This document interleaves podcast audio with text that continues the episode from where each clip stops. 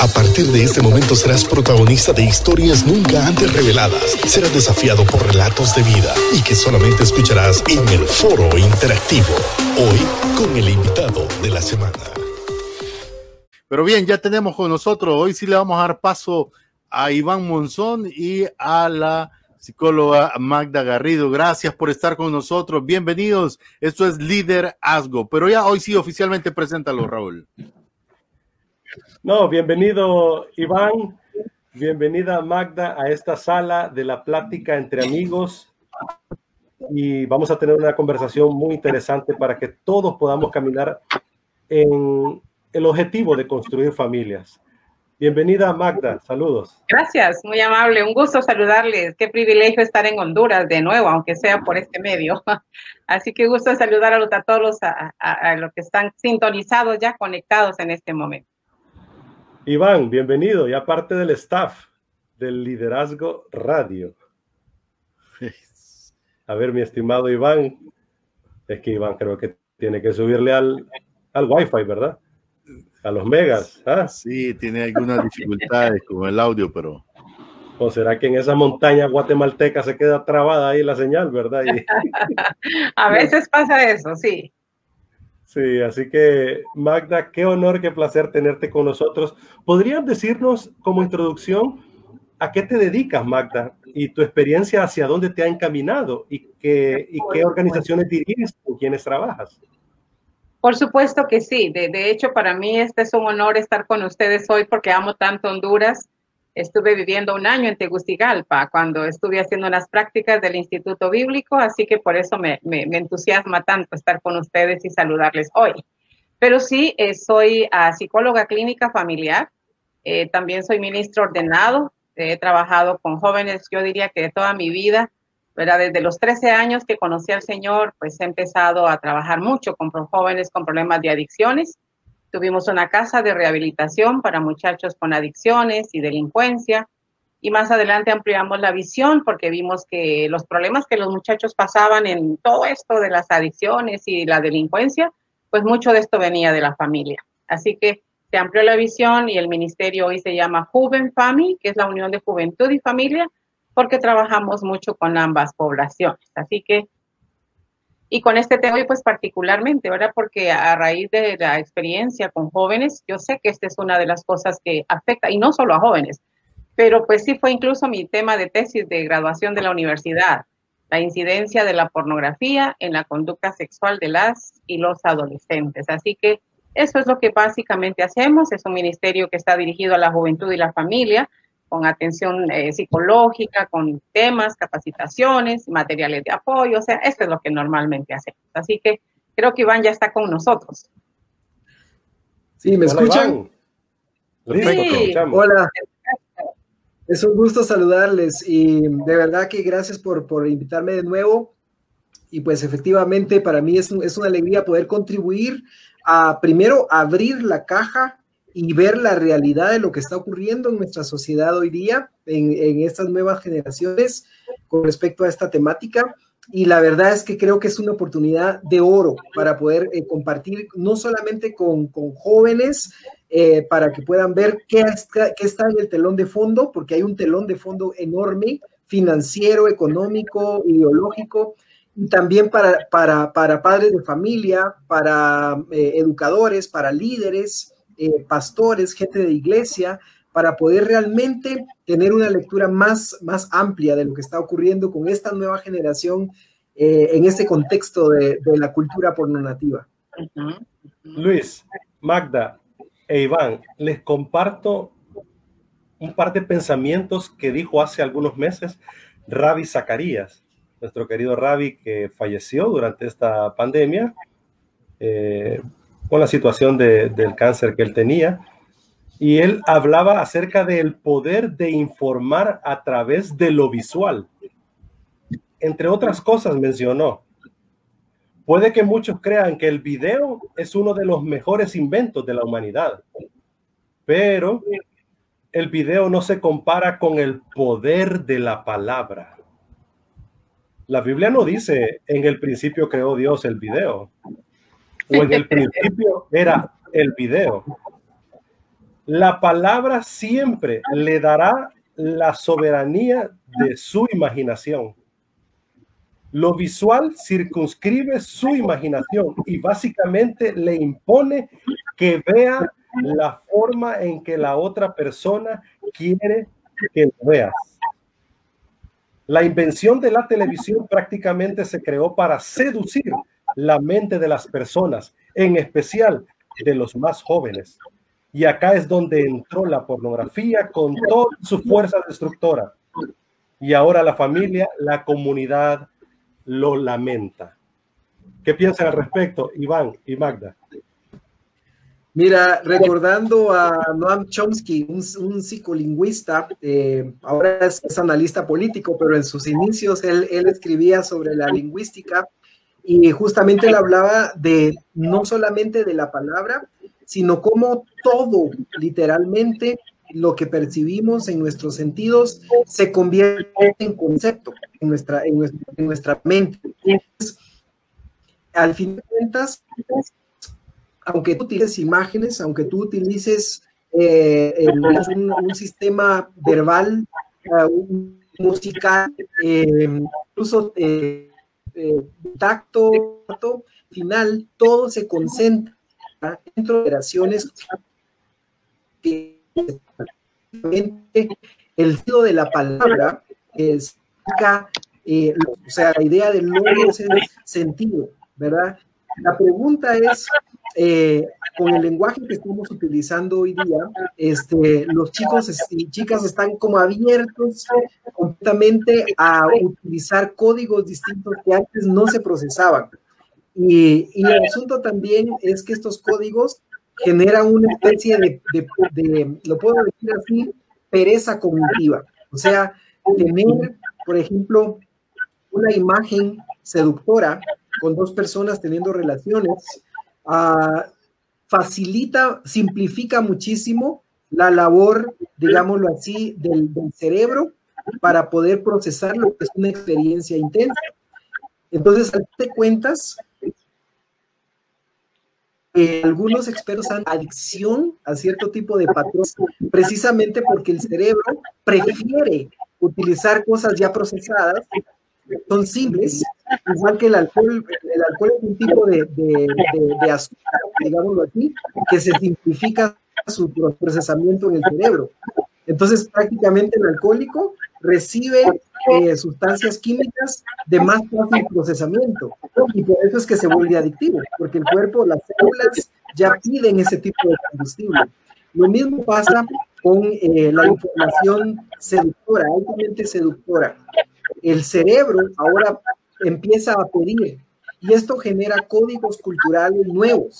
Es decir, no estamos hablando solamente de, la adicción en cierto tipo de, acciones, estamos hablando de toda una cultura y por eso es genial el planteamiento de la cultura pornográfica, porque es todo un sistema de interacciones sociales que se está reconfigurando alrededor de la exposición a la pornografía. Sí, sí. Sí, sí, sí, no, eso, eso que dice Iván es tan cierto. Yo creo que, eh, bueno, yo eh, difiero un poquito de lo que, lo que nos leía Raúl, porque yo más, más veo lo que dice Pablo en Corintios, cuando dice que tenemos que tener cuidado con nuestros sentidos. No solo es eh, la vista, no solo es el oído. Cuando utilizamos más sentidos al, al percibir una información, nuestro cerebro tiene mayor eh, probabilidades de aprender y de grabarlo. Si solo lo miro, es una cosa, pero si lo miro y lo oigo, y si lo miro, lo oigo y lo practico, absolutamente mi cerebro lo va a agarrar. Entonces creo que, que sigue teniendo vigencia la palabra absolutamente, pero creo que combinarlo con la música, con los videos, los efectos visuales, eso causa un boom en el cerebro.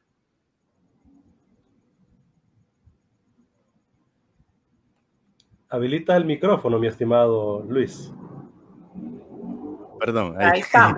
Cuando, cuando hablamos de una cultura porno nativa, porque ese término así de, a, grosso modo, si nos pueden explicar en términos general, ¿cuál es el significado de esto? ¿Por qué llamarle cultura?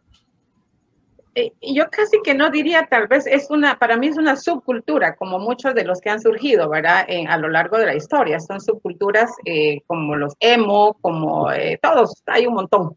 Pero sí es una subcultura, algo que la cultura siempre se enfoca, y creo que Iván es, es, es muy bueno en este tema, enfocarse mucho en lo que es costumbres, cosas que yo hago y que parece que se convierten ya como en leyes, que todo el mundo lo ve normales, porque esa es precisamente el, el, secreto y el poder de los medios de comunicación es ese, normalizar conductas, crear culturas. Entonces, si de repente alguien sale con un determinado corte de pelo, un determinado vestido, y de repente ya lo usa otro y 10 y 20, entonces se va creando una subcultura en donde todos aquellos adoptan estas, estas formas de vestir, estas formas de actuar y se va convirtiendo en algo aparentemente normal. Es lo que básicamente, ¿verdad? Podríamos pensar. Bueno, tenemos una pérdida de señal. Creo que lo más importante en este contexto de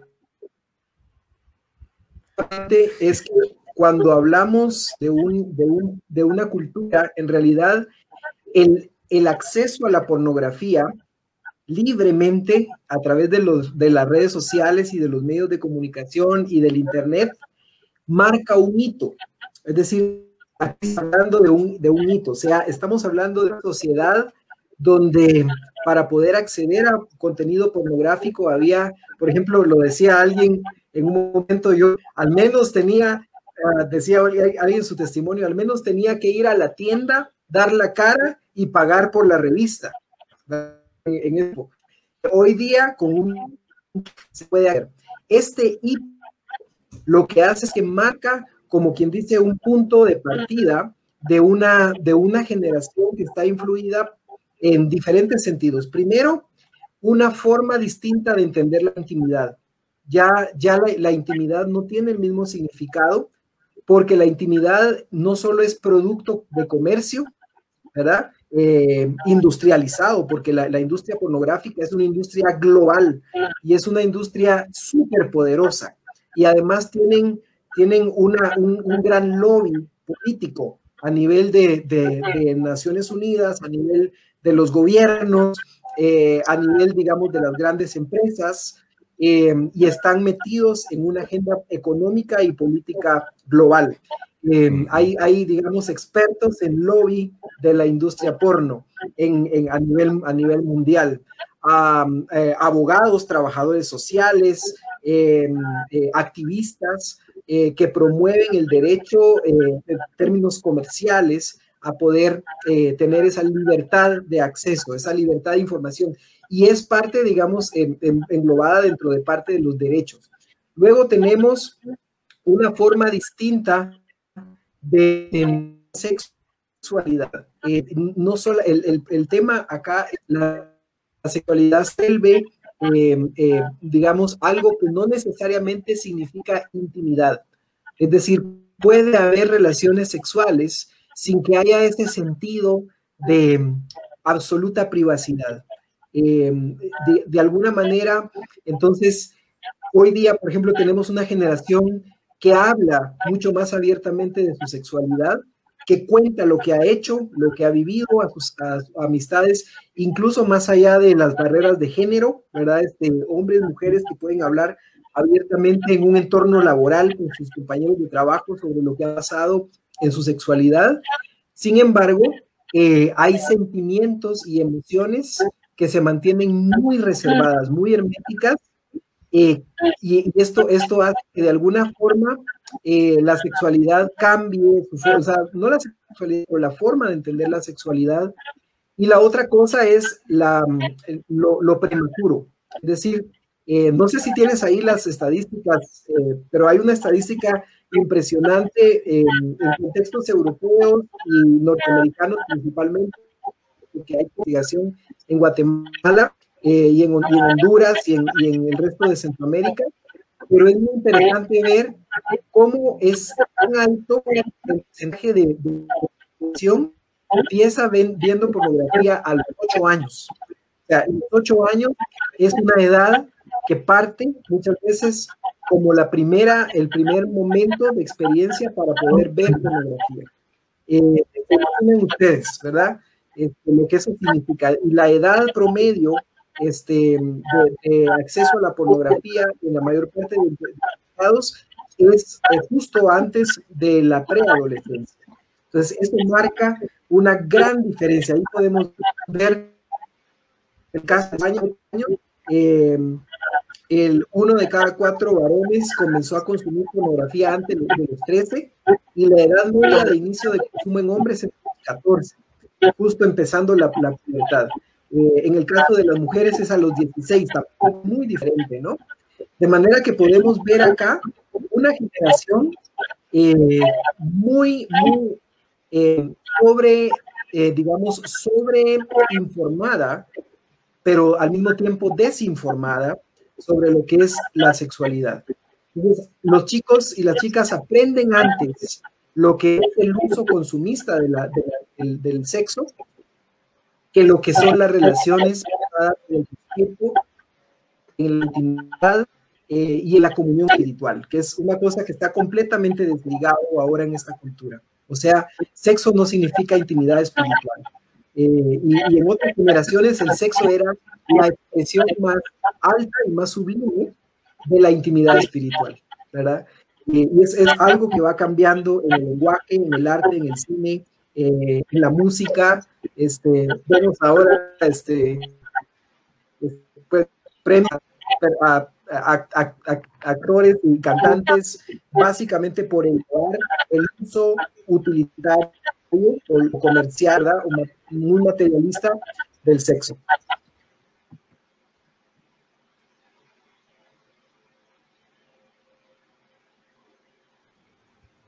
Interesante intervención de Iván. Eh, ojalá pudiéramos mejorar el audio de Iván, Luis. Eh, se introduce como un ruidito de fondo, ¿verdad? Cuando él habla, como que hay otra radio sintonizándose, ¿verdad? Entonces, eh, es interesante esta temática que acaba de presentarnos Iván. Y ya me pusiste en alerta, Iván, y no sé tú también, Luis, porque mi hijo tiene ocho años. Tu hija Zoe tiene ya nueve, ¿verdad, Luis? Sí, tu micrófono, Luis, está en off.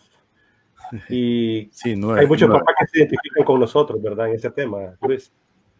Sí, eh, es muy interesante porque de hecho hablando con, con eh, nuestro amigo Leonardo la vez pasada que trabaja junto con Raúl en, en diferentes proyectos de, de, organización, de mentorear eh, colegios, universidades, hablando así, luego de un programa en el parqueo, recuerdo, él me mencionaba cómo han tenido que llevar estas charlas de, de la sexualidad y todo que se los han solicitado el Ministerio de Educación en algún momento determinado y se la exponen a niños de, de 11 años.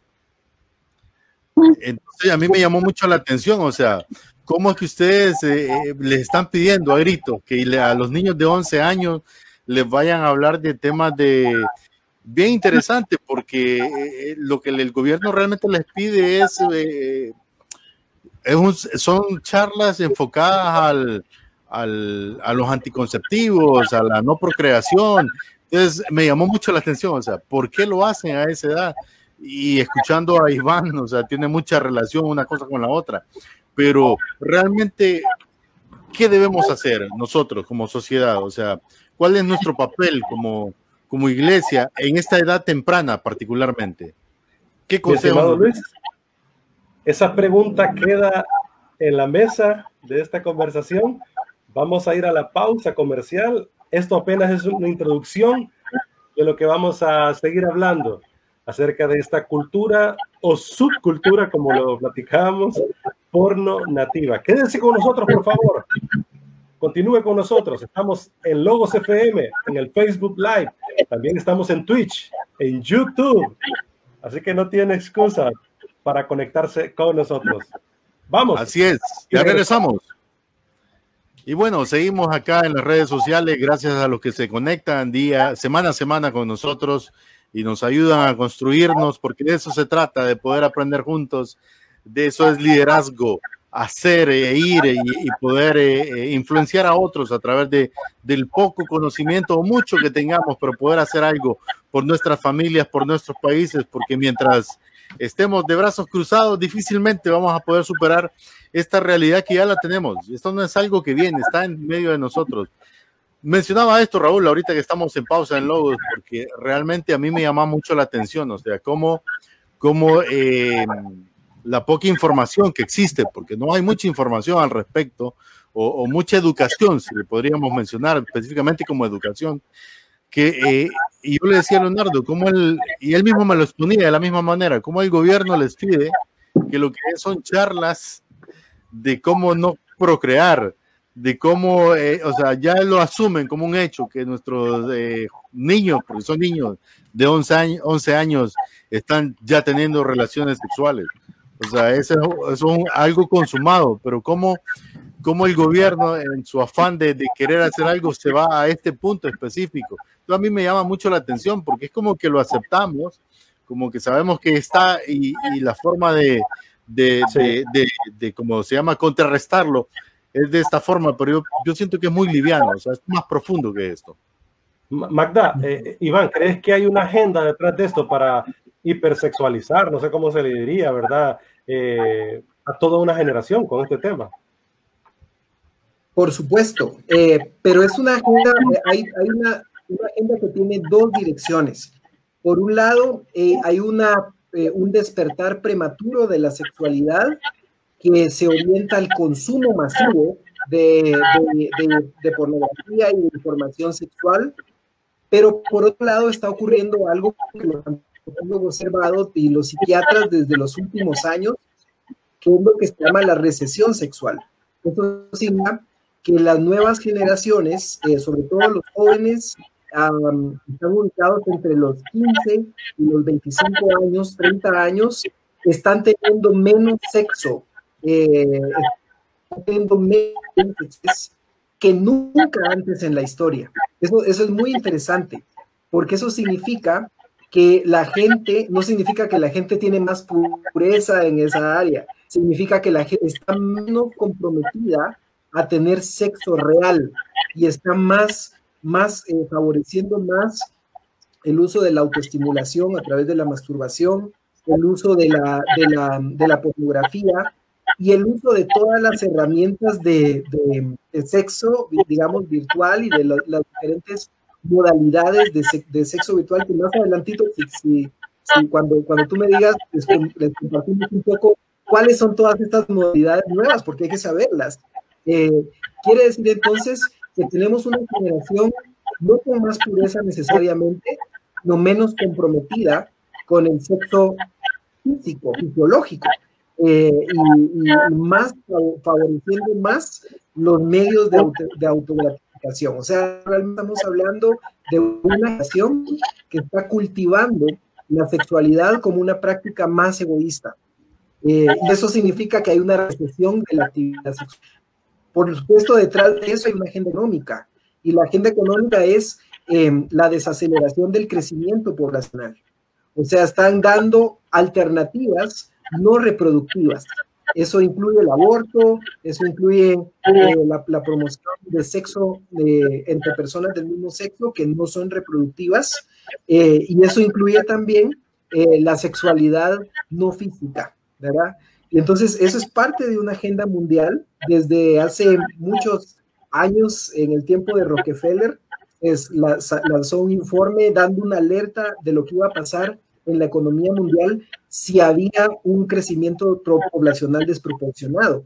Desde ese entonces hay un complot de, grandes industrias que no quieren que se, sal, que se rompa el status quo. Y por eso hay un esfuerzo mundial para desacelerar el crecimiento poblacional. O sea, todo lo que vemos, el tema de ideología de género, el tema de, del aborto, es parte de una agenda económica. No es solamente un tema de derechos o un tema moral. Interesante, Magda. Pero es contradictorio, ¿no? En lo que dice Iván es, es, tan contradictorio porque sí, esta es una agenda desde la ONU. Desde la ONU se desprenden los tres, los tres ejes básicos para intentar controlar el crecimiento poblacional. lo que es la promoción de los anticonceptivos, que fue lo primero, luego ya lo que es el, el aborto, y pues ahorita que la lucha mundialmente es que se apruebe el matrimonio entre personas del mismo sexo. Entonces, las tres estrategias se han diseñado con esa intención, pero es como contradictorio ver que a la vez que se están manejando esas tendencias, a la vez se está promocionando tan abiertamente en la intención de ellos de, evitar que hayan embarazos, no se están dando cuenta que lo que están haciendo es promocionando, promoviendo que haya mucha más actividad sexual porque pues es como quien dice, eh, bueno, verás, lo, lo, importante es que no quedes embarazada. Entonces puedes usar condones, puedes usar este, estos métodos, eh, tener sexo con personas de tu propio sexo para que no hayan embarazo. pero entonces están sin darse cuenta detrás de esto, eh, sí promocionando lo que ya estamos diciendo. hay una pregunta, este Raúl y, y todos los, los compañeros que muy a menudo en los temas que comparto para jóvenes me hacen los muchachos y es, Mire, pero ¿dónde está lo malo de la pornografía?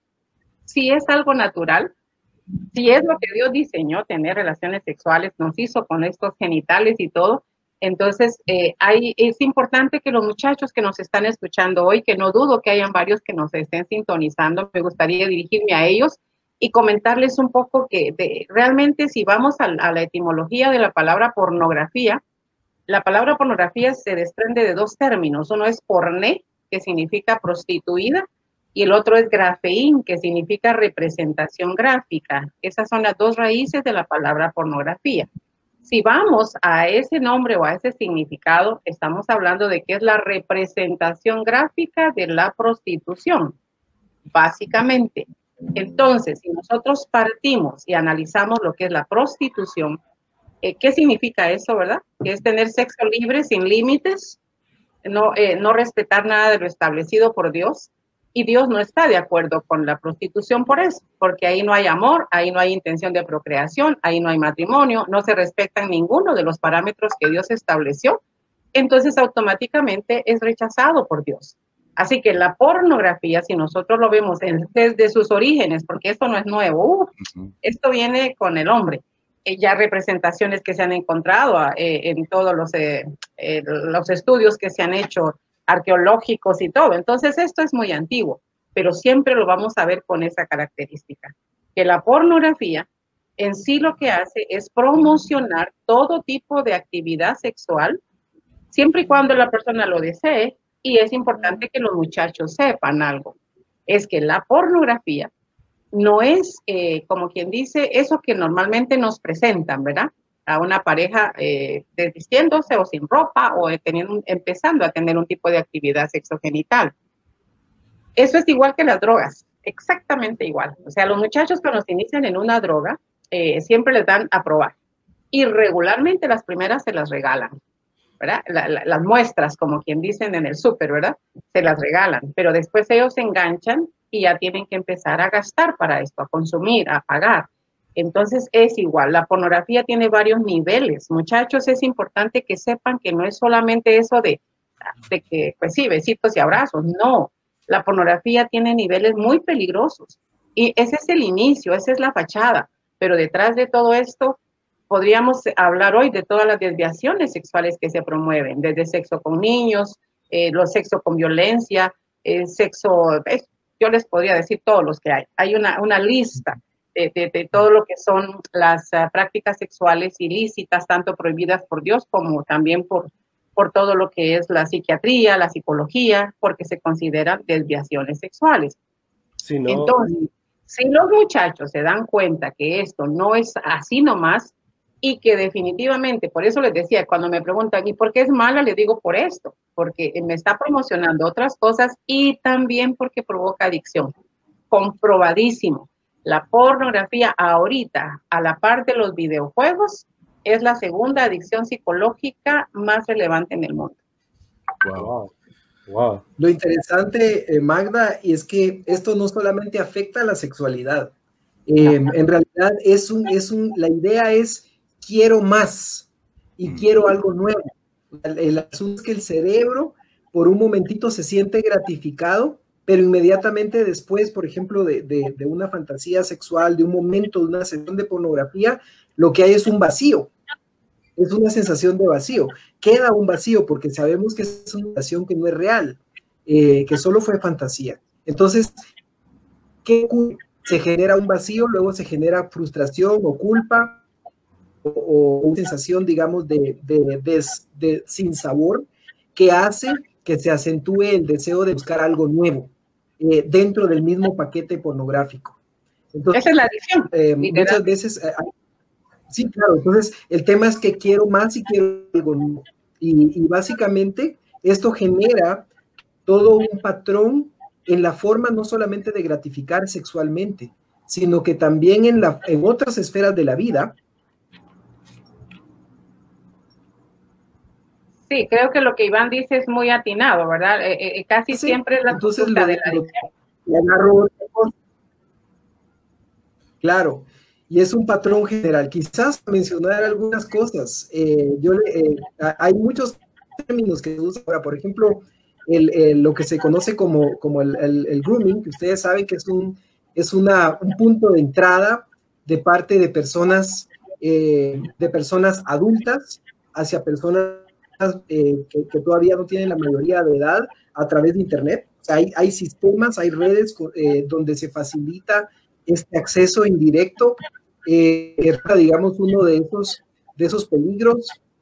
tenemos, por ejemplo, el tema del el doxing, que es publicar información privada con, de, la persona para exponerla a, raíz de una interacción. Eh, el sexting, ¿verdad? Que ustedes han escuchado probablemente eh, ese, ese término que tiene que ver con el practicar mensajes de carácter sexual o erótico que no necesariamente eh, implica el, el, la exposición de videos o de material. bueno, y en, fin, tenemos, por ejemplo, desde el, tema de las venganzas, yo en Guatemala, en el, no sé, en el, en el contexto de, de, Honduras, pero en el contexto donde, donde yo trabajo, muchísimas chicas me escriben eh, en el año contándome, mira, este, mi novio me pidió unas fotografías, yo se las mandé y ahora me está literalmente extorsionando con estas fotografías. Eh, las publicó y esas son chicas que viven en una aldea, en un pueblo. Tú sabes que se va una imagen de una chica semidesnuda en, un, en una aldea y eso es, es el acabose, ¿verdad? Para, eh, digamos, por el tipo de estigma que se maneja con relación sobre todo a, a, la, a la, mujer. Y entonces, eh, básicamente, eh, chicas que están en una situación donde lo que quieren es salir huyendo de sus comunidades debido a que fueron implicadas en temas como estos. Ah, el tema, ¿sí? Magda, una preguntita así rápida y antes de retomar la pregunta de Luis también. Interesante el tema, ¿verdad? Y tanto que en la mente de uno estaba volando, pero escuché a una sexóloga que dijo, pero podemos practicar una sana pornografía para ayudarnos en el tema de una sexualidad sana y, y todos esos temas, ¿verdad? ¿Hay una sana pornografía realmente? Me parece contradictorio. No la hay. No la hay, pero qué, qué, qué, importante poner este tema en la mesa porque la verdad les voy a contar y es bueno que los papás sepan y es bueno que las parejas lo sepan.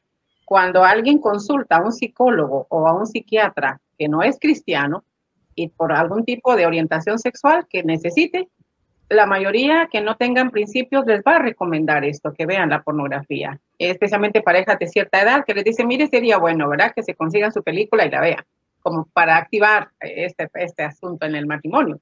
Entonces, eh, eh, lo consideran como algo normal, pero definitivamente cuando la Biblia habla de orgías, por ejemplo, que es una de las conductas que está prohibida por la palabra de Dios, entonces estamos hablando de algo muy parecido a esto, porque no está solo la pareja, que es lo, lo que Dios manda, ¿verdad? Los dos, sino ya estamos invitando a otras terceras personas a que formen parte de esta situación, lo cual para mí, aunque sea cibernéticamente, ya es un tipo de orgía, aparte de otras prácticas que se promueven. Entonces, no es, no hay ninguna pornografía que pueda ser saludable porque les voy a decir el principio de esto. Lo que Iván decía es muy importante, porque ahorita a través de redes sociales, eh, normalmente hemos sabido las famosas revistas, las páginas y todo, pero ahorita, y por favor papás que nos están sintonizando, presten mucha atención porque les voy a decir, como soy psicóloga y soy muy desde jóvenes, toda mi vida he trabajado con jóvenes, así que les puedo decir alertas, porque lo que sucede es que los, le estamos dando teléfono a los niños con internet no los estamos supervisando ni poniendo límites. Veo jóvenes que pasan dos, tres de la mañana conectados en el teléfono, los papás durmiendo, y ellos ignoran qué están haciendo sus hijos. Y a través de esto, los muchachos están siendo expuestos a esto que decía Iván. Entre ellos el famoso PAC, es lo que decía Iván. El PAC es el nombre que le dan ahorita en redes sociales al el hecho de mandar fotografías mías sin ropa o pedir que alguien me envíe fotografías de ellos sin ropa. Lo están haciendo muchachas de 8 y 9 años. Hay muchachas que ya fueron suspendidas de centros educativos por esto. Entonces, eh, es una situación que definitivamente eh, se promueve. Lo que estamos haciendo es llegando a que las muchachas mismas hagan sus propias escenas de pornografía. Ahora, el principio que quisiera eh, presentarles hoy a todos los que nos están escuchando, sintonizando, es básicamente cuando hablamos de pornografía, hay varias desviaciones que están presentes en ella. Una es el exhibicionismo. La persona que eh, hace pornografía padece de un problema que se llama exhibicionismo. Enseña sus genitales y sus actos privados, los pone en la pantalla o en las, revistas.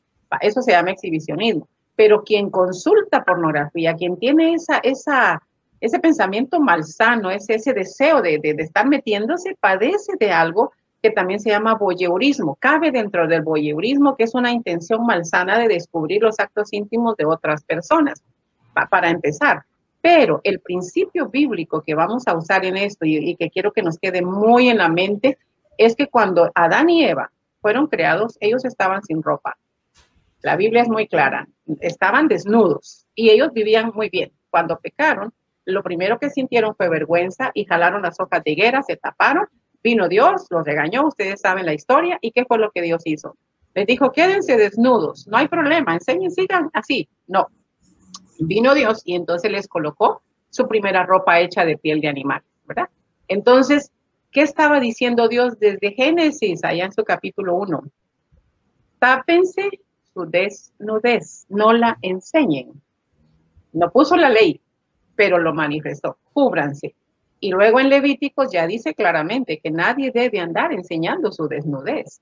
Esto técnicamente se llama pudor. La palabra pudor significa conciencia de la desnudez. Y las personas que no tienen esa conciencia de la desnudez, que todos la tenemos, por ejemplo, los que estamos acá, si nos estamos bañando, cambiando y alguien entra sorpresivamente, ¡ah! gritamos y nos tapamos. Eso es pudor. Tenemos conciencia de la desnudez como Adán y Eva. Pero ¿qué, ¿qué pasa con estas personas que se ponen delante de tres camarógrafos, fotógrafos, se desnudan y tienen actos sexuales? No está funcionando el pudor.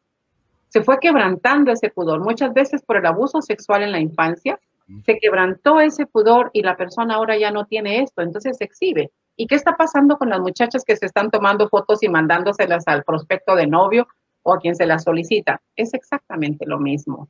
Entonces, de fondo, en lo que es la pornografía, se está violentando este principio del pudor y es lo que tenemos que fomentar los papás en casa, que las niñas se cubran, que los niños también cuiden su desnudez, porque es un principio bíblico. Y es exactamente lo que se violenta en la pornografía. Realmente que ha sido contestada en, en, absoluto la pregunta que hice ya hace un ratito, Raúl, con todos los comentarios, pero quisiera más bien agregar, eh, leí hace algún tiempo de eh, el doctor Josh McDowell eh, referente a este tema de la pornografía y él hablaba y, les pregunto a ustedes como psicólogos, él explicaba la parte fisiológica, cómo esa, esa fórmula que se llama oxitocina se, se, desarrolla en el ser humano y lo lleva a esa adicción, porque hablamos de adicción. Una, ese es un, eso es un, un ángulo que, que planteo aquí, pero por otro lado, también eh, escuchaba al pastor José Luis Sinali de Argentina, que tratan mucho con estos temas de, de la sexualidad, y él daba un dato que a mí me, me, me, me puso preocupado, pues, y, interesado en este tema. Él decía que un estudio que realizaron entre Argentina y Brasil, y esto fue hace unos años atrás, eh, de cada, decía él, homosexual declarado, eh, gay, como lo quiera llamar, que todos identifican plenamente, que decimos, ese es homosexual, hablando de este lado de donde nosotros vivimos, eh, hay nueve, dice, que van a pasar por tu mente y no te vas a dar cuenta, porque la mayoría no quieren ser mujer, no quieren parecerse mujer, pero son homosexuales. Entonces, realmente, ¿qué define a un homosexual tomando en cuenta que se ha proliferado tanto ese término, como bien lo decía Iván? y sobre todo, ¿qué lleva a esa adicción? O sea, esto es una cosa ligada a la otra. Que son dos temas distintos, ¿verdad? Eh, si entramos al tema de la homosexualidad, es un tema muy abierto y creo que en su momento lo podríamos tocar. Pero el tema en sí de la, de la adicción, si no solo es la oxitocina, es principalmente la dopamina y otras sustancias, que pasa igual cuando usted va a comprar eh, zapatos, cuando va a comprar herramientas o si le gustan los radios. Lo que a usted le guste, cuando usted lo compra, ¡ah! lo pone emocionado es exactamente lo mismo. Lo que, lo que yo estudiaba cuando trabajé este tema de la pornografía en, en la universidad, que hice mucha investigación al respecto, eh, se dice y se sabe hasta hoy que una de las cosas que sucede es que cuando el muchacho ve la primera vez la pornografía, que regularmente es por curiosidad, genera un impacto. E, entra culpa, entra como, ay, qué, qué pena o qué miedo, qué sé yo, una, una serie de reacciones. Pero a medida que lo va viendo, eh, se va disminuyendo esto y va predominando lo que es lo agradable, que al cerebro le encanta, ¿verdad? Perseguir lo que es agradable. Pero el problema es, o no, el punto está en que estas imágenes se quedan grabadas, casi que indeleblemente por el impacto que me causaron, se quedan grabadas. Entonces esto, y como fue agradable, hay una ley que dice que el cerebro nuestro persigue lo que es agradable y huye de lo que es desagradable. Por eso al final quiero dar una recomendación para los que ya son adictos a la pornografía, que no dudaría que tenemos ahorita personas adultas y jóvenes que ya no pueden dejarlo, que lo han intentado y no logran. Entonces quiero darles un consejo que les va a servir al respecto. Pero sí, lo que sucede es eso, nos enganchamos. No solo podemos ser adictos a las sustancias cocaína, marihuana. Mi cerebro al generar esas sustancias me hago adicta a esa sensación que experimento que es agradable y entonces por eso lo que decía Iván, ¿verdad? Lo quiero repetir y cada vez buscar dosis mayores, experiencias diferentes, porque ya no me satisface esta, ahora quiero otra. Y específicamente, perdón, Iván, es específicamente lo que decía el pastor Sinali. O sea, esa adicción es la que ha llevado a muchos, según el estudio que realizó en Argentina y Brasil, a muchos que han sido hombres, que machos, como decimos de ese lado, a tener un cambio de vida o una doble vida, porque una adicción los llevó a eso y en torno a esto, Iván, porque yo sé que usted tiene muchos datos de esto, no nos estamos enfocando únicamente en los jóvenes ya, estamos hablando de todos. Iván.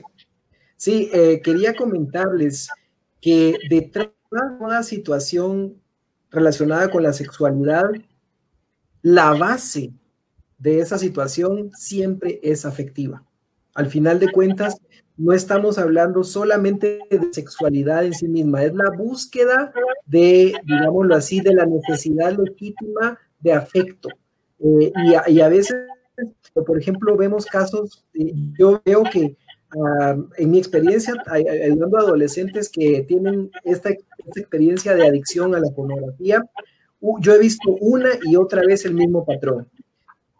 Chicos o chicas que tenían un vacío afectivo, que tenían una necesidad de sentirse afirmadas o tenían una necesidad, digamos, de, expresar sus emociones de una manera más, más, eh, más libre, pero con, con timidez, sintiéndose cohibidos, y de repente en el, en el camino les aparece una imagen pornográfica, alguien les muestra pornografía, y eso como que abre la puerta a, algo que estaba como, como, como encerrado, cierta forma. Es como que esa afectividad que no se puede expresar de manera libre, que la persona no se siente segura de sí misma para poder expresarla, de repente encuentra un túnel, un canal a través del cual se puede liberar esa tensión, ¿verdad? Entonces, la, eh, al final eso se convierte en un volcán que tiene una, una necesidad afectiva y social, que como no se puede ventilar de manera saludable,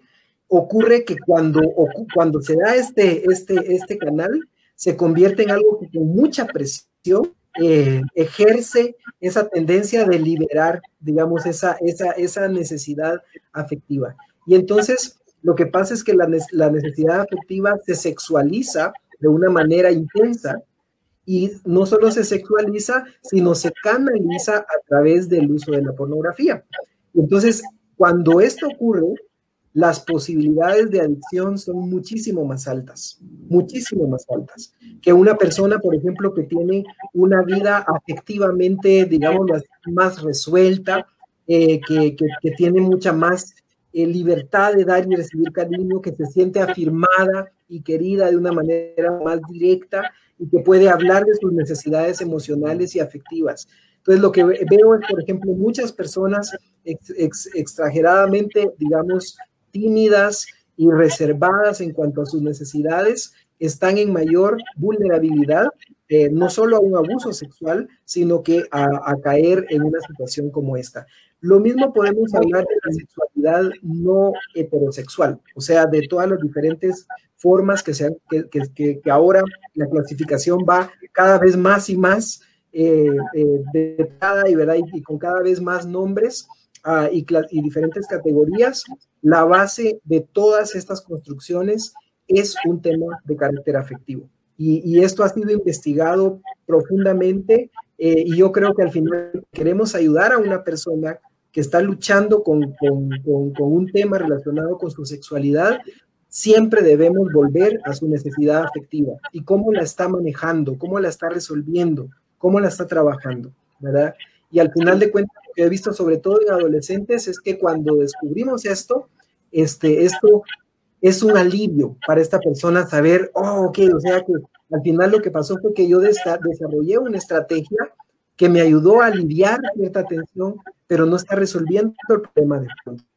Y, eso es lo que quizás eh, es importante que los padres de familia, los líderes, vean el problema de fondo, detrás de la, de la adicción a la pornografía, detrás de esta cultura pornográfica, lo que hay es un vacío de afecto que tiene que llenarse de forma saludable. ¿Querías agregar algo, Magda? Sí, muy importante lo que dice Iván, así totalmente. Estoy terminando un libro ahorita que se llama 10 aspectos indispensables para formar hijos de éxito, ya muy pronto. Entonces, em, dentro de las cosas que menciono es esto que dice Iván. Ah, uno de los 10 aspectos es la expresión afectiva y esto va para los papás que nos están sintonizando. Por favor, abrace a su hijo, dele besos, dígales palabras bonitas, llene sus necesidades afectivas, papá porque está comprobado que un niño una niña que no recibió el abrazo de su padre, de su madre, y ese refuerzo afectivo es mucho más vulnerable a meterse en la pornografía, en la, en la masturbación, porque es como autoacariciarse cuando el padre o la madre no llenaron esas caricias. Eso está comprobadísimo, por eso es muy bueno lo que Iván menciona, y creo que es importante que los papás lo retomemos. De verdad, es más, les voy a contar esto que aunque no va con el tema, pero va, sí va con el tema, pero no quisiera que nos desviáramos pero eh, de hecho, cuando nosotros hablamos de la, conducta homosexual, normalmente en la conducta machista se decía, no, el que el papá varón no bese al hijo varón, porque en Guatemala decíamos se va a volver del otro lado. Esa era la expresión que se usaba. Pero en todos los estudios que hoy se hacen, se ha encontrado que muchos varones que se, se sumergen en esta conducta homosexual, hemos encontrado un factor común, no hubo un papá que abrazara, un papá que dijera te amo, un papá que diera un beso a un hijo. Entonces este muchacho está tan necesitado de esa figura masculina que el primer muchacho que se le pone en el camino y le ofrece lo que papá no dio, se puede involucrar en esto. Entonces, de verdad es vacunar a nuestros hijos cuando les damos ese abrazo y esas palabras, absolutamente, es, es algo tan cierto. Interesante. Estamos con Magda Garrido e Iván Monzón desde Guatemala, psicólogos y expertos en esta temática del acompañamiento hacia las nuevas generaciones. Y vamos a ir a la pausa comercial. Es la última. Vamos y regresamos al último segmento y vamos a hacer algunas conclusiones y recomendaciones finales. Vamos a la pausa, Adolfo. Pero continuamos aquí en Logos FM, como les decía, eh, y en Facebook, y en YouTube y las demás plataformas. Eh, como les decía Magda e Iván, es una plática introductoria a este primer programa. Esperamos hacer algo más adelante. Y yo tenía una pregunta, Magda e Iván. Eh, la pornografía tiene que ver con una cuestión nada más de los medios de comunicación, o sea, la televisión, como lo decía al inicio con Ravi Zacarías, que esto vino a, pues, a darle más fuerza, o realmente la pornografía tiene que ver con el corazón del ser humano. bueno, eh, si vamos a la, definición que yo les compartí hace un momento, ¿verdad? Eh, por, etimológicamente la palabra significa representación gráfica de la prostitución. Eh, ese es el nombre que se le acuñó. Entonces sabemos que son cosas, dibujos, ahora ya no solo se incluyen imágenes, se incluyen sonidos, porque hay también canales o hay, um, eh, sí, páginas donde ya no se ofrecen imágenes, sino sonidos únicamente.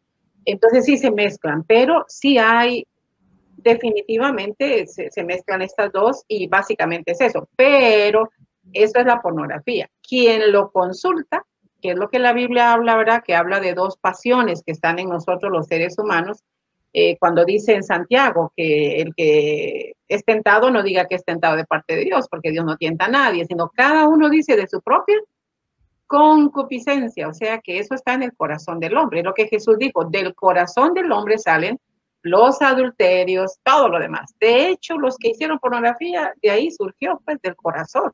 Entonces sí, los males nacen del corazón, pero sabiendo, eh, la psicología estudia mucho precisamente esas conductas y, va como tratando de satisfacer necesidades, lo que decía Iván, afectivas, lo que le gusta a la gente.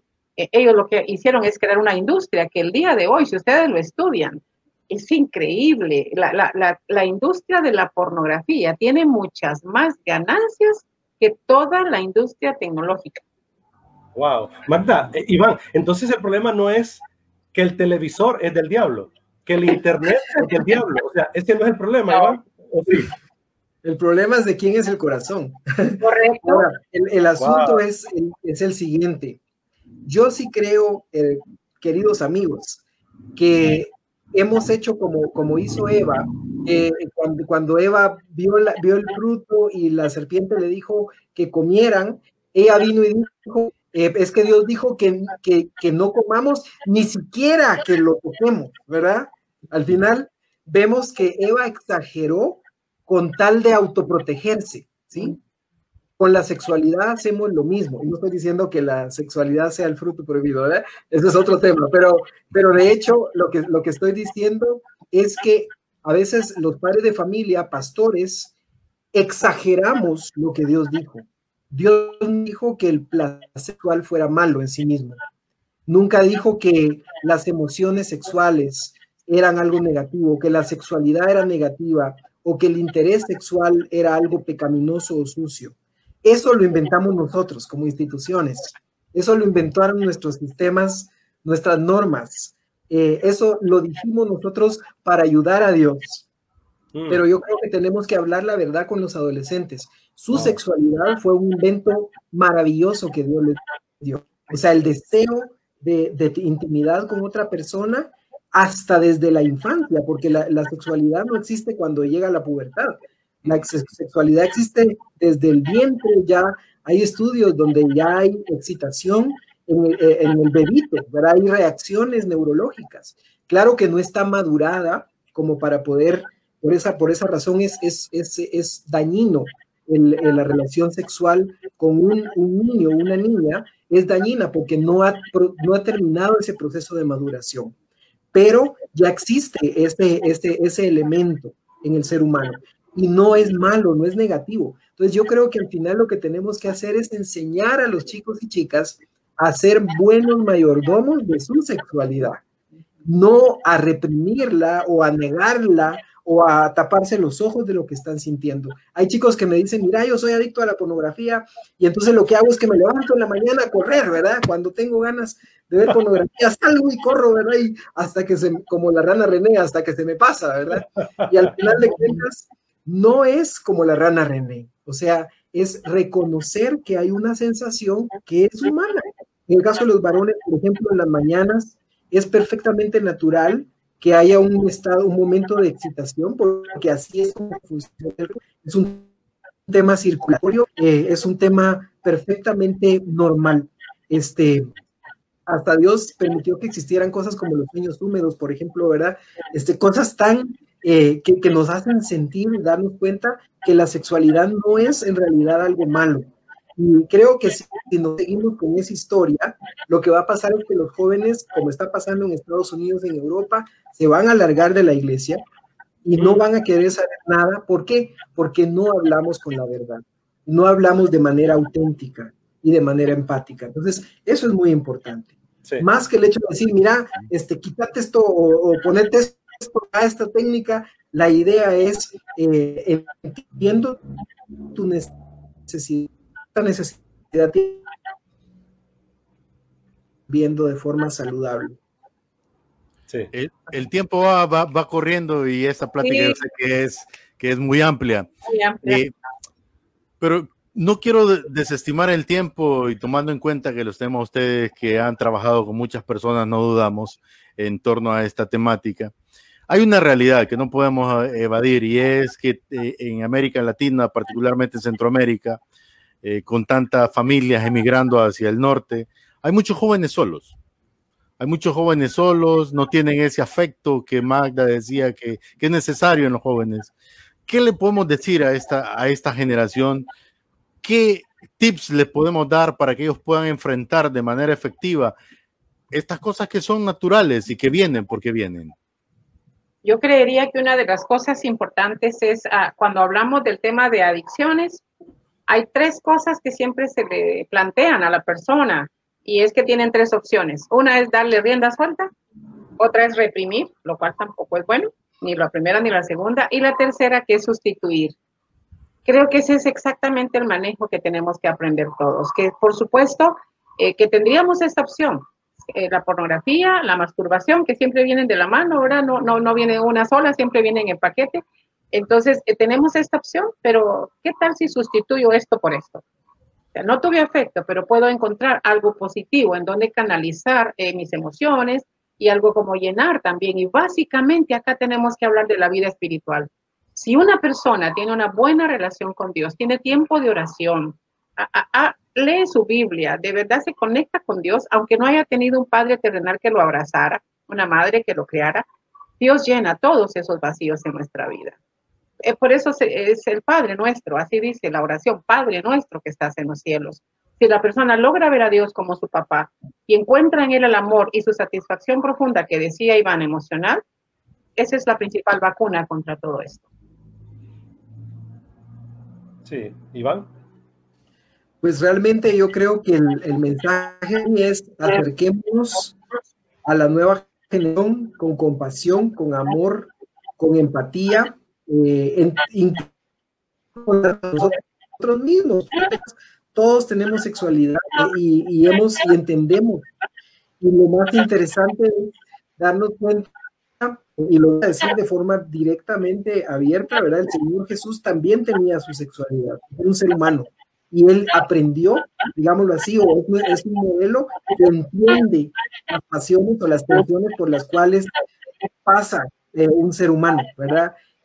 la diferencia es que al final de cuentas eh, esa empatía también nos da las herramientas. Yo quisiera eh, tal vez terminar para que veamos, eh, no sé, creo que hay una imagen final sobre la situación en la iglesia. El, el, grupo Barna hizo una investigación hace, hace unos años en Estados Unidos y vean, este 76% de los cristianos buscan activamente pornografía.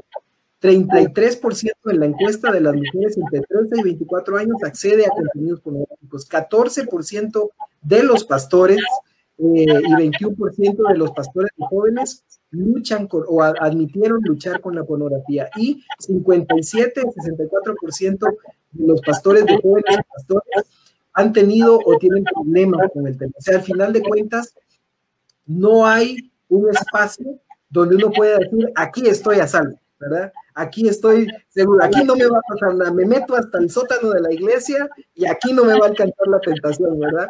Así que eh, lo que tenemos que hacer es eh, entendernos eh, compasivamente, amorosamente, pero también es animarnos unos a otros, así como los alcohólicos anónimos, ¿verdad? Rendirnos cuentas unos a otros, apoyarnos. Hay chicos que en mi celular me mandan todos los días un mensajito que quiere decir, hoy eh, pasé el día sin fotografía, ¿verdad? Y si me mandan la mano así, yo sé que hubo un momento eh, para ellos difícil. Y se me llena de mensajitos todos los días y para ellos el sentir que están, están compartiéndole a alguien les anima a poder seguir luchando en ese proceso. Magda, aquí voy con, con, los tacos de frente, como decimos nosotros aquí en un segmento. Y las mujeres, ¿qué pasó con las mujeres en estos últimos años? No, no podemos generalizar, no voy a generalizar, pero ¿qué pasó con las mujeres? Porque los hombres, pues, ya se sabe que Dios tiene un trato especial con nosotros, pero las mujeres que tienen el sexto sentido, las mujeres que son más capaces de pensar y razonar, porque vemos mucha trata de mujeres hoy en día, muchas niñas son eh, utilizadas para la pornografía infantil. Es más, la semana anterior en Honduras se anduvo tras la persecución de una mafia, mafia muy grande de personas que están utilizando a niñas y a niños con el tema de la pornografía infantil. Se capturaron a unas personas y se liberaron, se rescataron, creo que eran cinco o seis niños. Entonces, anda muy cerca y conversábamos del tema con mi hijo Santiago y le puso, le puso mucho oído. Mi hijo Santiago tiene ocho añitos y él dijo, papi, andan capturando niños, andan robando niños. Entonces abrió sus ojos y tuvimos una conversación al respecto, según su edad, ¿verdad? Pero yo me pregunto, ¿qué ha pasado con las mujeres ante este tema, Magda? Sí, quiero agarrar como punto de partida lo que decía Iván, su estadística, ¿verdad? Que está muy buena. Y me gustaría que hiciera una estadística también de ver cómo andan los pastores y todo con la comida. Porque a veces nos enfocamos en el sexo como que este es el pecado peor, ¿verdad? Pero la verdad la glotonería es igual y otros pecados que son exactamente que nos afectan a todos. Entonces, todos somos eh, vulnerables, estamos expuestos a alguna de esas cosas y hacernos adictos. Pero igual que la comida, igual que el alcohol, si ustedes lo ven antiguamente, culturalmente, era promocionado la bebida y el tabaco los hombres. De hecho, en los bares eran hombres, ¿verdad? Si se miraba a una mujer, eso era rarísimo. Pero mire hoy la publicidad la publicidad está dirigida hoy predominantemente a las mujeres. Mire las vallas publicitarias y usted va a encontrar mujeres con la cerveza eh, brindando, o sea, hoy ya se amplió esto, como decía, no es asunto solo de hombres, es de mujeres. Lo mismo está pasando con la pornografía. El hecho es que, no solo la, promoción que se está dando, los grupos que trabajan con esto, que lo están lanzando, sino la misma mujer no se está dando cuenta eh, y aquí entramos con el tema de la autoestima, ¿verdad? Que, la, falta de que yo me valore me hace exponerme a ser utilizada como un instrumento, tristemente. Entonces, muchachas que me están oyendo, valórense, por favor, no anden tomándose fotos y mandando las fotos desnudas, porque ustedes valen mucho, como decía una amiga. Eh, cuando uno tiene joyas baratas, uno va a comprar joyas baratas de esas que venden en cualquier mercado, en cualquier lugar. Uno las agarra, se las prueba y las deja, porque pues al fin son baratas, ¿verdad? Pero cuando uno va a comprar oro, perlas preciosas, esas están bajo llave, porque valen mucho. Entonces yo decido qué valor me doy. De una baratija, una, una joya que no vale nada, o de oro puro y de perlas preciosas no nos expongamos a ser vistas y tocadas por cualquiera, porque es precisamente ahí donde se está lanzando el mensaje. Y creo yo que una de las cosas que a las mujeres nos hace más vulnerables, acuérdense que de, naturaleza las mujeres pretendemos, somos como no conquistadoras, ¿verdad? Seductoras, como que queremos ser eh, atraer al hombre por nuestra belleza, nuestro cuerpo. Entonces la mujer no se está dando cuenta que se está excediendo en esto y que ya no es solamente una cara bonita, eh, un vestido bonito, sino ahora estamos llegando más allá, a cada vez enseñar más nuestro cuerpo, pero el fin es el mismo, es captar la atención del hombre, pero lo estamos haciendo de manera inadecuada. Jovencitas que me están oyendo, cuando ustedes atraen la mirada de los hombres y la, eh, el interés de un hombre por ese cuerpo, porque están enseñando, ustedes se están exponiendo a que no las valoren integralmente, sino solo vean su cuerpo y las vean como un objeto de placer. Pero cuando ustedes muestran lo de adentro, sus valores, sus principios, e, eso es lo que vale y perdura. Pero no permitamos que los hombres nos vean únicamente por ese cuerpo y esa, forma de movernos o exhibirnos, que eso es el mensaje que le está llevando a la pornografía a las muchachas. Enseñen para que vendan, enseñen para que sean atractivas. Esa, red de TikTok, donde las muchachas están bailando hoy, es increíble ver los movimientos eróticos que se están dando porque el fin es ese, atrae que tengas muchos likes, ¿verdad? Que tengas muchos comentarios, pero en el fondo nos están utilizando. Entonces creo que la mujer necesita valorarse mucho más, trabajar en ella para no exponerse a ser vista como un instrumento de placer sexual. Sí, Iván. No, pues gracias y de verdad que eh, tenemos mucho que aprender, tenemos mucho que trabajar como, como en nuestro ministerio pastoral y creo que es importante mantener el diálogo abierto. Es muy importante abrir foros, seguir hablando de sexualidad, seguir hablando de, estrategias integrales y no perdamos el norte. La verdad que como eh, Magda creo que dio en el clavo, no hay un pecado que sea peor o más sucio o más desagradable para el Señor que otro, ¿verdad? O sea, al final de cuentas, cualquier pecado, por sencillo o ingenuo que parezca, eh, nos aparta de Dios. Y al final de cuentas, eh, lo que creo es que hemos magnificado en cierta forma algunas, algunos tipos de prácticas, minimizado otras, ¿verdad? Este, y el mismo Señor Jesús hablaba de, de, volar el mosquito y dejar pasar el camello, ¿verdad? ¿Cuáles son los grandes camellos que tenemos en nuestra sociedad en América Latina? Eh, la corrupción, eh, la, la misma violencia intrafamiliar la misma violencia sexual. O sea, se habla mucho de la sexualidad individual de los jóvenes, pero se habla poco de la violencia sexual y cómo prevenirla y transformarla. Entonces, nos damos cuenta eh, que tenemos mucho que aprender. Así que gracias de verdad eh, a los padres de familia y líderes. Atrévanse a romper el hielo, atrévanse a preguntar, atrévanse a hablar, atrévanse a meterse a la cocina de, de, de la juventud. ¿Verdad? Este, porque de verdad ellos van a, van a sentirse respaldados y, afirmados a través de un ministerio que se mete hasta donde tiene que meterse, ¿verdad? Para poder bendecir con las actitudes correctas, ¿verdad?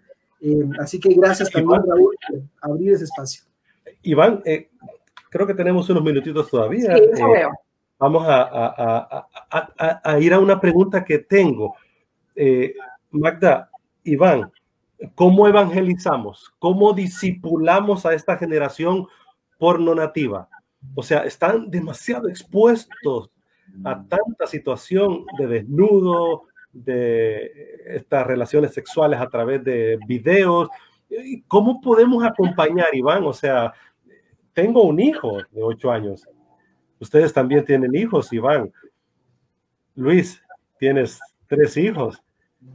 Y me pone a pensar mucho cuando mis hijos estén solos, cuando mis hijos estén con otros muchachos que ya están hipersexualizados, que ya están contaminados, cuando estén en el Internet, cuando estén en el día a día, ¿cómo ellos podrán decidir bien? ¿Cómo podemos acompañar, disipular a esta generación?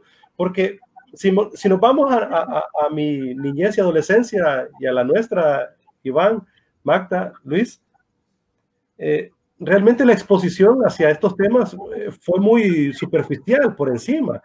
La revista, de repente el internet de aquellos tiempos conectados al, ¿se acuerdan, verdad? A, la línea telefónica, ¿verdad? Y hacía aquellos ruidos, ¿verdad? Y una cosa más lenta que mandada a hacer, como decimos acá, ¿verdad?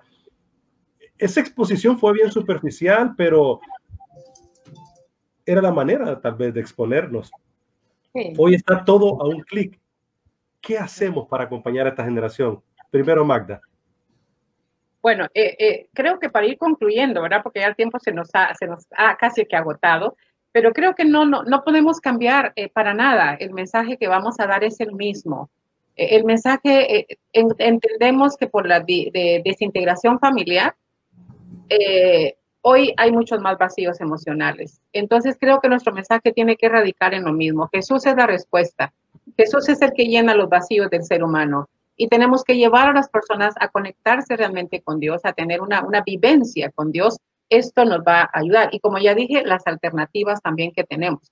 Eh, por eso yo les decía hace un momento, yo les voy a dar una clave para los que sepan que ya están en la adicción o los pastores que tengan que aconsejar a alguien que tenga una adicción. Creo que aparte del evangelismo, eh, eso no va a variar, pero esto otro es un consejo que les puede servir. Como sabemos que nuestro cerebro está siempre orientado a buscar el placer y el bienestar y huye de lo que le provoca dolor, entonces yo siempre les recomiendo a los muchachos que están en este asunto que se metan, en lugar de abrir páginas pornográficas, se vengan y abran páginas en donde hablen de las ITS, las infecciones de transmisión sexual. Entonces, que abran imágenes y empiecen a ver las imágenes de lo que es la sífilis, de lo que es la gonorrea, lo que es el papilomavirus, eh, todas estas. Entonces, eh, le genera un choque a mi cerebro, como, wow, ¿verdad? Esto también es sexualidad. Estas también son las consecuencias. Entonces, si solo hablamos de los placeres, mi mente se conecta, pero cuando yo le doy esto otro y le digo, mira, esto también puede pasar si sigues en esto, Entonces, eso genera un choque en mi mente psicológico y nos puede ayudar a frenar. y también conociendo lo que la Biblia dice. Yo les quiero dejar una cita hoy en Isaías 33, 15 y 16. Es tan bonito lo que dice el profeta, porque el profeta dice muy claramente que el que cierra sus ojos para no ver cosa mala, éste habitará en las alturas.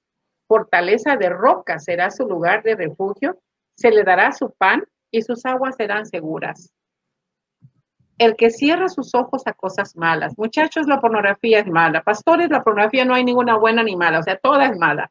Entonces, tenemos que enseñar a cerrar nuestros ojos. Hay muchos pasajes más que yo les podría dar. Mateo habló, habló de nuestros ojos, que son la ventana de nuestro cuerpo.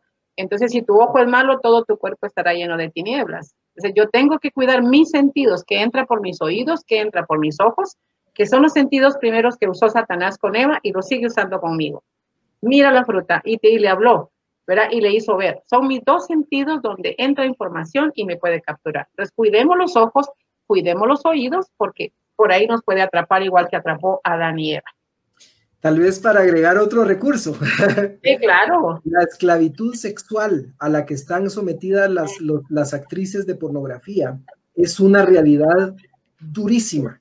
Es decir, estas chicas que aparecen ahí de Tailandia y de, y de no sé, otros lugares al, al, otro lado del mundo, eh, estos, estos jóvenes que aparentemente son de 18 años, eh, estas señoritas que se supone que son jovencitas de 18, en realidad a veces tienen 15, a veces tienen 14, eh, y son, son, son chicos y chicas les voy a decir porque conozco esta realidad. Yo he estado en, países donde esto se da de, forma cruda y también en nuestros países se da. Son gente que pasa hambre y que tiene y que, y que está incluso personas adictas que el, digamos el, manipulador, eh, el propietario de estas industrias incluso les paga con droga para que se alivien su, su adicción a cambio de las escenas pornográficas. O sea, en realidad es como comprar un producto con una tela hecha con manos de, con la fuerza de trabajo de niños de 5 años en las cuevas, ¿sí? O sea, estamos hablando de que al comprar este producto, yo estoy estimulando una esclavitud sexual que las mismas Naciones Unidas están luchando para que se erradiquen. Entonces, conocer esa realidad, pensar en que detrás de esa mujer, detrás de ese hombre hay una historia de dolor, eh, eso me hace a mí darme cuenta que no son objetos sexuales, son personas reales que sufren y son personas reales en las cuales yo estoy contribuyendo a su dolor y a su sufrimiento. Y la otra cosa quizás es el trato digno, es la, evangelización, eh, Luis y, Raúl, debe ser una evangelización dignificante. En la medida que yo vea que el Señor me dignifica por su obra, por su amor, por su gracia, eh, me hace acepto, yo finalmente ya no, ya siento que no necesito otros recursos para poder afirmar mi vida. Así que esa es la forma del, como diría en inglés, el approach, ¿verdad? Que tenemos que tener a la nueva generación es un trato dignificante. Y, es, es, parte de la clave y es quizá lo que a veces hemos perdido al enfocarnos mucho en la forma y poco en el fondo de lo que está detrás de este problema. Interesante. Luis, dale on a tu micrófono para hablar.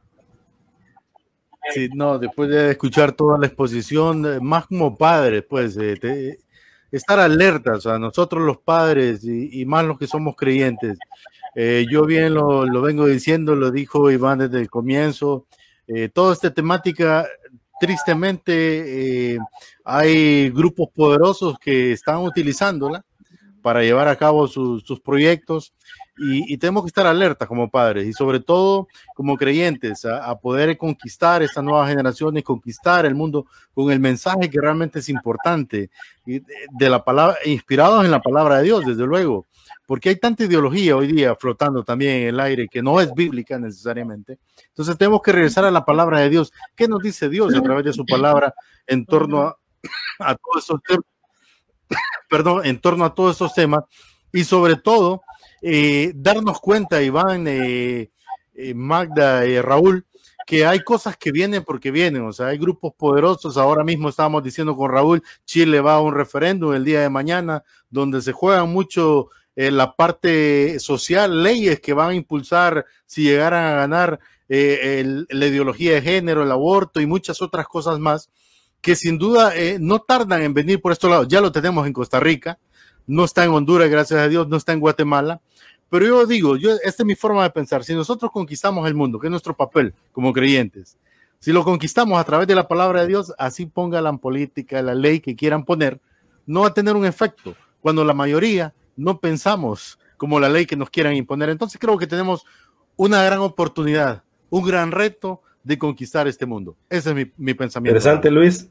Iván, Magda, palabras finales, si quisieran hablar al corazón de la familia, al corazón del ser humano que nos está escuchando,